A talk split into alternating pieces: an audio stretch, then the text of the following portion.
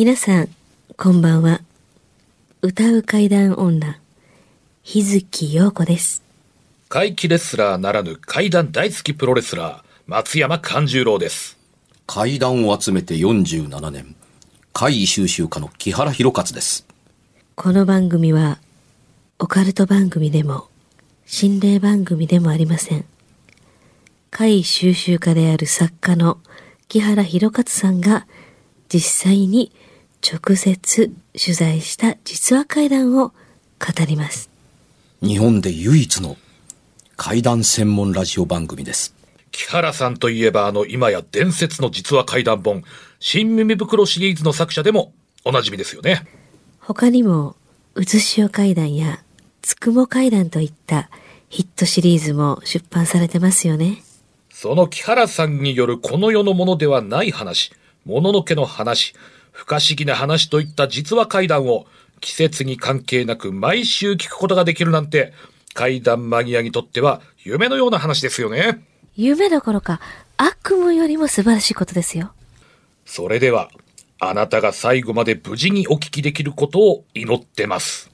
怖い水曜日、存分に味わってください。怖い水曜日。またやってまいりました。歌うたい日月よことプロレスラー松山勘十郎と、お熱ございます。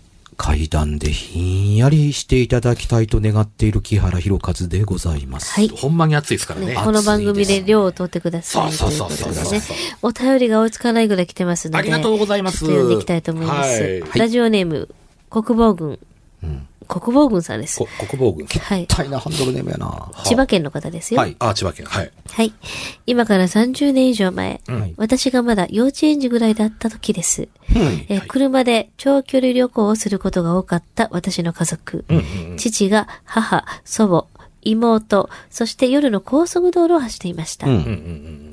ちょっとあの、割愛させていただきます。はい。はいすると、鼻血がずーっと垂れました。うん。母は父に、病院行った方がいいと言い、父も高速道路を降りて、見ず知らずの土地で病院を探してくれて診察を受けました。はい。なぜ鼻血程度で？と思うかもしれませんが、はい私はこの旅行の前日まで高熱で寝込んでいたそうで、病み上がりを心配したからだそうです。さて、診断を受けている間、妹が父に言います。さっき車の下から出てきた女の子にお兄ちゃん顔叩かれてたよ。と。うん。父はその話を真に受けず流したそうですが、妹はまあまあしつこく父に訴えたそうです。つまり妹の話では、その女の子に顔を殴られ、私は鼻血を出したということになります。うん。しかし、当の私は痛みも感じず、もちろん女の子なんか見てません。うん。それから約10年後、私は高校生になりました。うんある夜のこと、自宅の2階は二間あり、階段を登った左の、えー部屋が妹、右手が私の部屋です。夜中に妹がふと目を覚ましました。何やら人の笑い声が聞こえるそうで、それが私の部屋からだったようで、妹は私の部屋のわずかに開いた扉の、えー引き戸から、えー部屋を覗きました。するとベッドで寝ている私の横に立ち、私を指さして笑っている女の子が見えたそうです。この時も私は特に何も感じることがありませんでしたが、次の日妹からこの話を聞いてゾクッとしたのを覚えてます。妹が言うには、10年前に私を殴った女の子と同じだったそうです。私なんかゾクッとした今。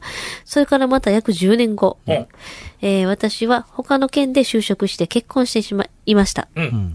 同窓会だったように記憶しておりますが、えー妻を自宅に置いて私は一人で実家に帰省しました。はい。昔自分が使っていた部屋で寝ようとした時、妻から電話がありました。んそして妻が、そういえば今どこにいるの？と、私は実家に決まってんじゃん。もう寝るとこだったよと答えました。すると妻が不、不審そうな声で、ここからいきます。すると妻が、不審そうな声で、えー、結構周り騒がしいし、女の人の笑い声聞こえるから、スナックにでもいるのかと思った。そんなわけじゃないじゃん。もう寝るよ、と。ある程度酔っていた私は気に留めるもなく、そのまま寝ました。朝目が覚めて、またしてもゾクッとしたのは言うまでもありません。寝寝てたのは、もちろん、指さして笑われたあの部屋ですから。うん。もしこの3つの出来事に出てくる女の人、女の子が共通のものであれば、かなりのロングスパンで私の周りにいるんだなと、今でも不思議に思います。ですよね。何か伝えたいことでもあるのかな？そういえばあれから約10年経つので、また何かあればと、まあ、報告いたしますということですが。あ何者なんやろう。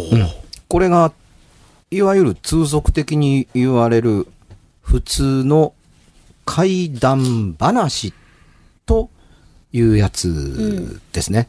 あの、何開き直って怪談番組で当たり前のこと言ってるのっていうふうに言われるところだったりするんですが、はい。あの、えーいわゆるこれは怪談というよりは怖い話の部類に入るということが言いたいわけですね。あの、怪談として必要なエレメントが埋まっていないからだというのが、僕的な考え方だったりするんですが、これは取材をしてないわけだから、本人の、あの、おおおお書いていただいたお手紙だから、おそらく省略されていることだと思うんですけど、うんちょっと考えてみてください。はい小さな子供だって思います。はい。はい。あの、自分とお兄ちゃんとの、妹さんとね、はいお兄ちゃんの間の車の下から、あの、女の子がスーッと出てきて、パンパン叩いてっていう中に、頭を叩かれてたよ。頭を叩かれてたよっていうね、うんうんうんここにね、うん膨大な量の、あの、びっくりが省略されてるんです。うん下から人が上がってきたというのに驚かない。うん。え、あなた誰？というのに驚かない。で、パンパン叩くというのに驚かない。うん。叩くのをいつまで経っても、つまり鼻血が出るまでやめないというのを驚かないという妹さんがそこに存在している。妹はまあまあしつこく父に訴えてた。あのー今言った妹さんの驚きというのが社内でないっていうところって、うん。実はちょっと大きな問題なのは、なるほどなと思って聞いておられるかもわかりませんけど、これ、あの、怪談と SF は絵の世界ですから、うんうんうん皆さんよく思いうんうんうん。起こして想像してみてください。間に人間が入ったら、うん。兄の姿は見えなくなります。うん。で、はいパンパンパンパン叩かれてたりするわけだから、はい狭い車の中で間に人が入って、兄の姿がその後ろ姿で見えなくなるような状況かというのを、うん終わるまで待ってる妹って多分ないです。うん。ちょっとやめて何するのっていう人騒ぎがあったりするうん。っていう、鼻血まで出るんですからね、うん。っていうところだったりします。うん。で、怖い話だと何が起こるかというと、これが終わって不思議だねって言ってるところに、タイミングになったら、妹が話し始めるわけです。車の中でこんなことがあったよっていうと、うん。どうしてその現場で、いいや、その、言わずに、もう終わって何もなくなった時に、検証のしようがないような後じゃ、後出しじゃんけんの話が始まるの、そうだよね。でも、うんそれを信じると、原因不明の鼻血と通じるわけです。うん。しかし、これはその子の登場がなくても、前日まで熱出して寝てたんだったら鼻血が出ててもおかしくないわけだからう、ん。この子供が車の下から出てこなく、女の子が下から出てこなくても、成立は、まあ、あり得るので、ううんん。あの、妹、この話、あの、書いてる方は人から聞いて書いています。お。父さんから聞いてるのか、お母さんから聞いてるのか、妹から聞いてるのかはわかりませんけれども、聞いた限り妹さんが喋っています。なぜならば、妹が寝てる時に笑い声が聞こえるから、隙間を開けてみたら、その、あの、女の子が立ってて指さしてゲラゲラと笑っていたからというのを目撃してるからですね。さて、ここで第二の問題だったりします。話としては大変怖いエレメントです。うん兄の部屋から声が聞こえてくるから何やろうと思って隙間そーっと開けてみたら、その子が立っている。一気に指を挟んでガラッと開けて、あんた誰？って言わなかったわけですけれども、うん言わなかったことがおかしいこともありますが、うんそれを目撃して覗いたまんま、うん。自分の部屋に帰ってその笑い声を聞きながら寝ますかね？確かに。だって寝てて、笑い声が気になって、兄の部屋をわざわざのの覗きに行って、ということは、覗きに行ったということは、寝てる声を聞い、寝てる時に聞いてる声、声の怖さと、正体を確かめに行って正体が分かった時の怖さというのは、正体が分かった方が怖いです。あの、正体がというか、あの子が言うてるんや、こんな、うちの家に知らん子が来てっていうビジョン、ビジョンが怖いんです。で、なおかつ部屋に戻ると、まだ笑い声聞こえるわけでしょ、うん。余計怖なってる状況がだったりするわけです。うん。この時に、あの、先週話した学校の介入と同じエレメントです。なぜ大人の介入を要求しないのか。お父さんお母さん、だちょっと来て!と言わないし、お兄ちゃん起きて!っていう風に隙間の空いた、うんあの扉からバンバンバンと叩いて、あの、兄に知らせるということをせずに、そのまま通り過ぎて、兄ちゃん兄ちゃん、昨日の晩こんなことあってんけど、うん。覚えてる？うんう。ん。ほんまにそんなこと言った？うん。あの子ね、私が昔車の中で見たこと一緒よ、というところだったりするんですけれども、うん。この女の子が立っていたという位置がどのような位置関係だったかはわからないのですが、うん。兄が寝ているのを指さしているというのを見ているのをどの位置で見てるんでしょうか？いいですか？うん。兄の顔を見えるように、足元側に立ってるんなら妹からその子の顔が見えています。はい。うん。うん。で、兄の顔を体が隠すように、に背中を向けているのであるならば、うん兄の顔に向かって指をさしているかどうかは背中で見えません。うん。同じ女の子って顔も分からへんしね。その通り。うん。うん。で、兄の枕元に立って寝ている兄に向かって指をさしているのであるならば、うん。あのーね、えー兄のあの顔と、その子の横顔と、うんえーその子の指さしてる姿というのが全部見えますから、はいはい。立ち位置から言うと、兄の頭のすぐそばに立って指さしてなければ、うん。見えないことにはい限りなく近い状況下に、ですねいうんうんうんなったりします。はい。しかし、そこまでのものが確認できているということが、隙間から見て可能であるかというのが僕は激しく難しいと思ってうん。いるのです。はい。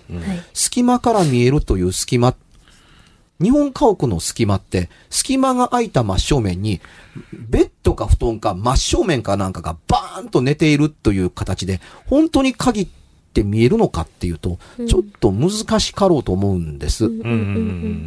あの、そうかもわからないし、そうではないかもわからないしということを、あの、込みだったりするんですが、何が言いたいかというと、妹の目撃にだけ都合のええように、つまり、女の子は見えてて同じだと言える位置関係で、うん。兄を指さしてて、顔を指さしてて、ずっと笑っているというエレメントっていうのが一緒なんですが、この兄が、寝ていて女の子が指さしてて、どっから立ってたらそこから覗いてて全部見えるんだということに関しては無頓着なので、うん、無頓着なのが分かった上で仕掛けられている妹の作り話だとす、お兄を怖がらせるための作り話だというと、すべてのつじ辻褄が目撃とぴっちり合致します。確かに。うん。結構都合よく、あの、隙間から覗いたら、立っていて兄を指さしていたって、見た目上言うのは簡単なんですが、本当にね、日本の子供部屋の、日本家屋の中で、うん、指さしているのも、顔も見えて昔の子供だと確認できて、兄が寝ている顔まで全部入ってるっていう位置って、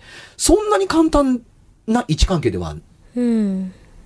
ないんはずなんです。うんうんうん。多分。あのーつまりね、足元側に立っていて、ちょっと繰り返すようですけども、兄の顔を指しているんだったら、隙間からでは見えないんじゃないかと思うんです。うん指先、指先は見えるかもわからないけど、うんはいはい。隙間ぐらいでは。うで、さっき見た通り、あの、背中を向けてると指さしてるかどうかがわからないから、うんうんうん兄の顔も見えないよねっていうのがありします。で、隙間から見えて全部が入ってるんなら、兄の極めて枕元のすぐそばに立って、そうやって見ているということを冷静に見ていて、しかもそれが昔車の中で目撃したものだという、とてもとても怖いものだった。しかも笑っている。うん。こんだけのエレメントを持って、見なかったことにしようと思って、笑い声を聞きながら部屋に入って寝れる妹っているの？兄からしたら、ほんま助けてくれよってうん思いますよね。ようん。これをね、くどよに話したのは、取材系の怪談作家というのは何に注意して話を聞いているのかというのと、うん。皆さんいろんな怪談を多分いろんなところで最近テレビ番組のすごく多いですけれども、うん聞いていて、おやと思ってほしいんです。言ってることはそうかもわからないけど、そんな風になっているとか、そんな風に人は動くんだろうか。これ、全部辻褄が合うとするならば、見てないと辻褄が合うんです。うん。見た話を見ずに、その場の状況に辻褄が合うような話を作った相手に投げかけると、相手が怖がってくれるという目的は見事に達成されていて、真実であるかどうかというエレメントは極めてどうでもよくなるっていう話になるでしょっていうところに、ちょっとあれかな、妹さん的に、こう、いたずらっていうか、あったのかな、そういう気持ちが。どうでしょう。で、だから、怖い話と怪談を区別してるってのは、これは怖い話としては面白い。うんうんうん。で、怪談、僕があの目的とする怪談としてみたら、目撃臭くないって。うん。ところが最後で、奥さんが電話をかけたら、女の人の笑い声が聞いて、あの、バーか、あの、おおスナックかなんかにいるのかと思った。んこれは妹さんの話ではありません。ありません。うん。こっちの話が面白い。んで、ここにつなげたいがために、つまりこの3つは、あの、10年スパンで起こったことだと本人が頭で結びつけている。あの、原因の因、結果の果と結びつけて、因が、つまり原因と結果って必ずしも結びつくものではないんですよ。うん。うん。だから、あのー二つの過去の話から言うと、奥さんが聞いた女の笑い声っていうのは見事に符合するかもわからないけど、これ、奥さんが聞いた電話の向こうから聞こえてくる女の話だけが本当の話なんじゃないの？うん。というふうに、つまり、過去の2回の原因と、えー、3つ目の結果的に聞こえる、あの、奥さんが結果のオチとして話してくれた話というのとは、因果関係が多分なくって、奥さんの話の回で、うん。一番怖かった思いをしているのは、旦那の電話の声の向こうから、あーっと笑っているかのような、何この声っていうようなものに、これは楽しがってる中でこの人はいるの？うん。騒いでる中にいるの、うん。というような、あの、想像を奥さんだけが投げかけられて、もやもやしていて、じゃああなた今どこにいるの？うん。という結末の方が怖いですね。うんこの方、奥さんに、え、スナックかと思ったって。いや、俺一人だよっていうふうに、うんあ、そうなの？じゃあ今聞こえているこの声は誰の声なの？うん。そう踏み込んでいただいた方が良かったと思うし、そう踏み込むべきだと思うんですよ。なぜなんだろうな、うん。浮気の可能性があるからですよ。うん。うん。うん。何女のことをちょっと、この夜中に、あんた実家に帰る言うてたやんか。賑やかなとこいて、みたいな。賑やかなとこ行って、え？賑やかなとこで何やったら、余計危ないやないの、あんたとこにおんの？っていう話に、うんなだれ込んでもおかしくなかったりするわけだから、だって自分の家から電話してる、自分の部屋から電話してるんだよっていうのって、うん周りが静かなことによって初めて証明ができるわけですよ。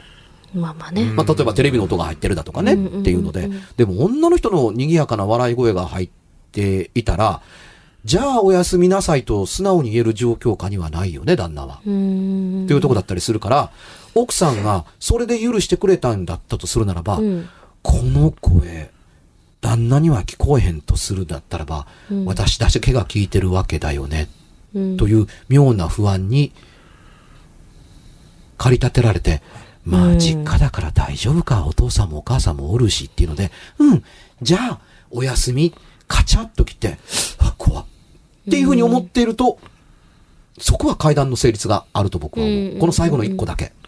なるほどね。別でだから考えた方がいいよね。これはね。うんうんうんうん関係ないと。で、これを全部一本にするから階段のように聞こえるんですけれども、最初の二つは怪しいぞっていうのと、怪しいぞと。うんうんあの、あ兄ちゃん怖がらせるために、というか兄ちゃんまんまとはめられてるね、お話にっていうふうに思えなくはなかったりする。それほど妹の行動の方が不可解だ。うん。うん。なるほど。うん。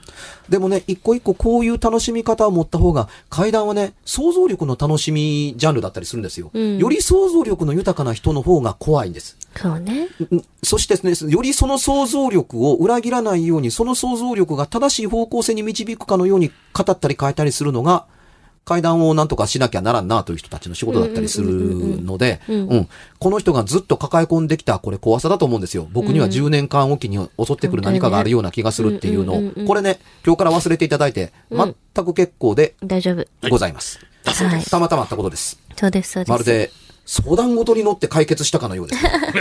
真実はいつも一つ出た。出たよ。嘘ですけどどっかのセリフ。聞いた、ことあるね。私のセリフじゃないんで。はい。有名な。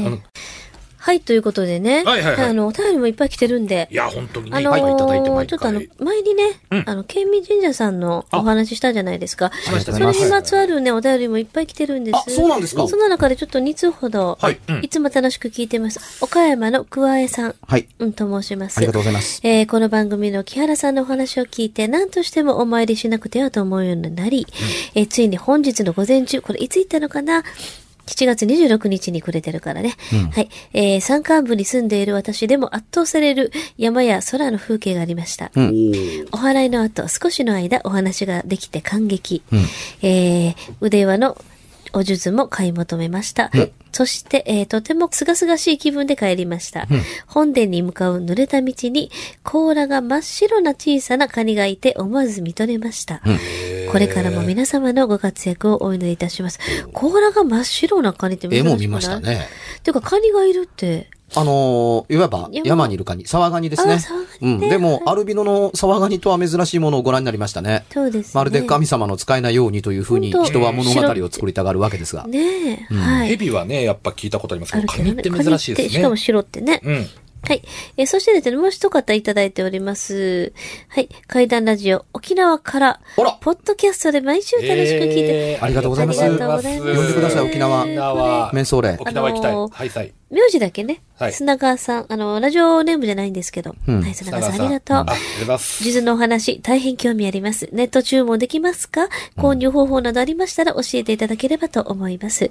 どう？あ、そうか、そうか。はいネット注文ができるかどうかわからないですけど遠くの方からしたら送っていただけたね、やっりするのぱねかもしれま。あのせんよねーぜひ検索をかけるなり、あのーお検索で電話番号で、出ると思いますので、ご住所で、あの、聞いていただければと思います。はいただ、あの、アクセサリーではないので。そうですね。できたら本当はちょっと内地にね、来られた時際に、そうね。はい、うん行っていただけるのが一番、近くに温泉とかね、そういう宿泊施設もありますはい。ので、あの、第三、あの代理参拝も、あの、できますので、あの、あそっか住所やお名前と、これでご祈祷いただけませんかというので、お金をお送りすして、あの、こういうものを送っていただけませんかというと、対応してくださる可能性はあるとは思います。なるほど、なるほど。それも、あの、ちょっと、私たちではね、あの、やっぱり、はいあれなのでね、あの、こあの、私調べましたところ、県民神社さんの電話番号、あ、どうぞ。はい、ありますので、えー、0883-86-1322、県民神社さんは、0883-86-1322です。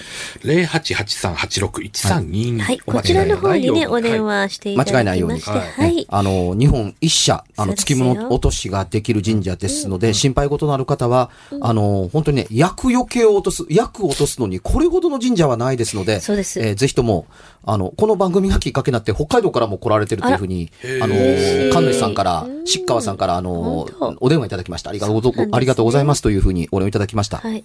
邪気大さん、悪霊大さんがね、こうメインで、はい素晴らしい神社ですよ。ええ一社ですからね、ぜひ行ってきていただきたいと思います。はいはい。そしてですね、え告知。私の方は、日月陽子で検索していただきますと、えーいろいろね、あのー私の情報出てきます。あと、Facebook、Twitter、Instagram などもやってますので、ぜひよろしくお願いいたします。あの、11月26日にですね、はいえー年に1回の、えー松山座として主催します、松山流女子の祭典、牧野6、今年6回目なんですけれども、女子プロレスのオールスター戦をですね、はい。えー大阪市は大正区にある大正組ホールというところで、えー大正区役所の4階にある会場なんですけれども、えー5時半から、えーやる予定でございます。はい。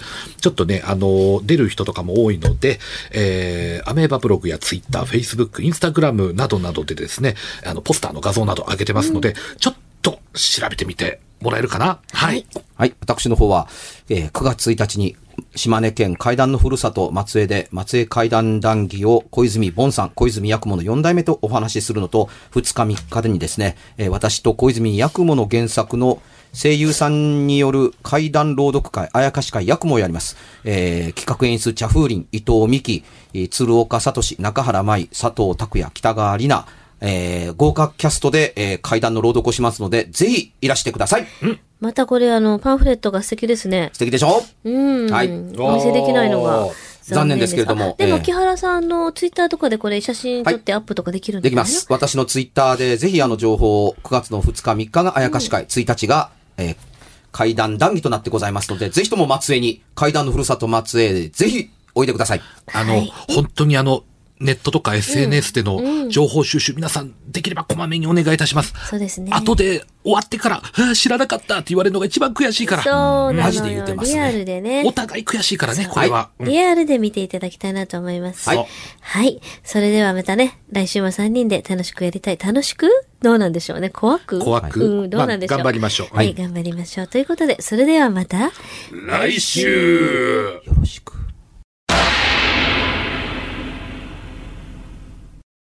今夜はいかがでしたでしょうか？何もなければいいんですが。え？ちょっと。あなたの城、誰ですか？番組では、お便りや感想のほか、あなたが体験した怖い話や、あなたが聞いた身近な人の不思議な体験、また、怖い写真や、曰く因縁のあるものなどもお待ちしています。メールの宛先は、階段アットマーク、jocr.jp、k-a-i-d-a-n アットマーク、jocr.jp。ファックスは078-361-0005、078-361-0005。おはがきは郵便番号650-8580、ラジオ関西、階段ラジオ、怖い水曜日まで。ぜひ、本物の怖い話を私に教えてください。お相手は、歌う階段女、日月陽子と、怪談大好きプロレスラー、松山勘十郎と、そして階段を集めて47年、木原博一でした。それではまた来週、お耳にかかりましょう。この一週間、あなたが無事でありますように。